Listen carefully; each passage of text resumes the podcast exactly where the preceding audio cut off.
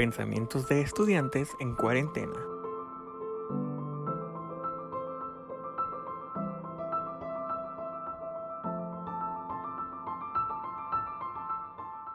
Hola, yo soy Dayana Mejía, estás escuchando Pensamientos de estudiante en cuarentena. Y básicamente en este segmento yo les voy a hablar sobre las cosas que puedes hacer en tus días de cuarentena como estudiante. Y para empezar quiero aclarar una cosa y eso es que yo no soy experta. Simplemente voy a hablar sobre mi experiencia sobrellevando pues mis días de cuarentena como estudiante y aclaro que pues no han sido de lo mejor, pero simplemente hay veces en las que puedo sobrellevar todo ese estrés o ansiedad que a veces me abruman y tal vez no las he, sobrellevado tan bien porque mm, siento que he estado viviendo como en automático, pero siento que en esta situación te obliga de alguna forma a estar en automático a veces. Ok, para empezar, ¿qué hacer en cuarentena? Bueno, como estudiantes no tenemos mucho tiempo para hacer las tareas o simplemente para hacer lo que nos gusta o apasiona. Y bueno, con la combinación de estar encerrado más tareas, es la peor de todas, siento yo. Eh, el tiempo simplemente em, nos parece agotador y abrumador, básicamente, estar todo el tiempo haciendo tareas y estar encerrado. Con el tiempo puede llevarte a la ansiedad y a estar abrumado. Los días se vuelven más pesados y repetitivos. Básicamente todos los días hacemos lo mismo. Nos conectamos a clases en línea, hacemos tarea, hacemos que los aseos del hogar y básicamente sentimos que no hay tiempo para nosotros mismos o para lo que nos gusta hacer. Mm, bueno, para esto yo creé una solución, o entre comillas, una solución, y es la creación de una agenda.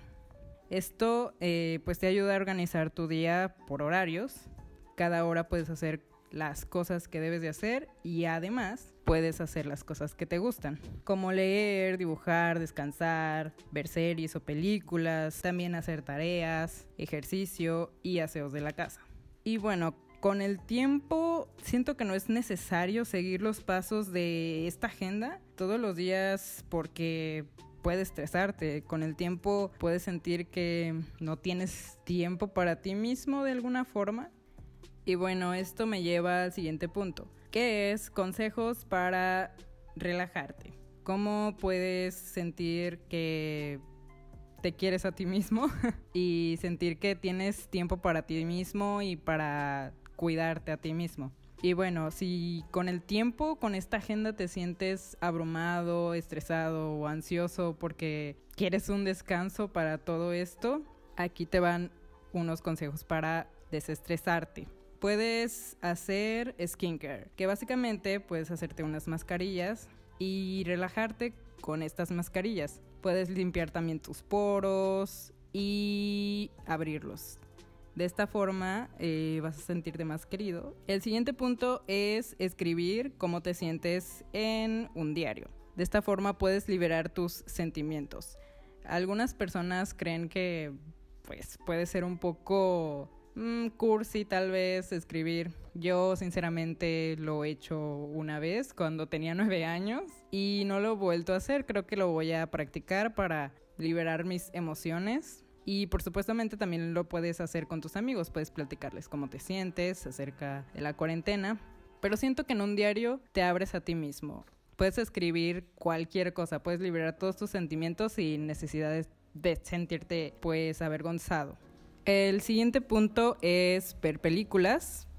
Si no te gustan, pues puedes hacer cualquier otra cosa que te relaje. En mi caso, a mí me gusta mucho ver películas y otras veces, sinceramente, mm, no, no me dan ganas de verlas porque simplemente no tengo ganas de hacer nada. Entonces puedes hacerlo o no, como gustes. Puedes ver también alguna serie. El siguiente punto es hacer nada. O sea, literalmente nada. Puedes acostarte y dejarte llevar por tus pensamientos y también pensar en absolutamente nada. Y esa es una forma de meditar. De hecho, así es como se medita. Y puedes igual hacer meditación para relajarte. El siguiente punto es preparar tu bebida favorita. A mí me gusta mucho esto. Eh, también es una forma de sentirte más productivo, preparar una bebida y hacer lo que te gusta. O también prepararte una bebida y hacer tareas. Es lo que hago a veces para sentirme más activa y prepararte como café o lo que te guste a ti. Algo que te active. Los tés o tisanas son perfectos para eh, sentirte relajado y sentirte con más energía. Y bueno, esos son todos eh, los consejos que tengo y toda la información. Eh, les recuerdo que no soy ninguna experta, pero pues esto es información de estudiante a estudiante o consejos, como lo quieran llamar, que he tenido en esta cuarentena.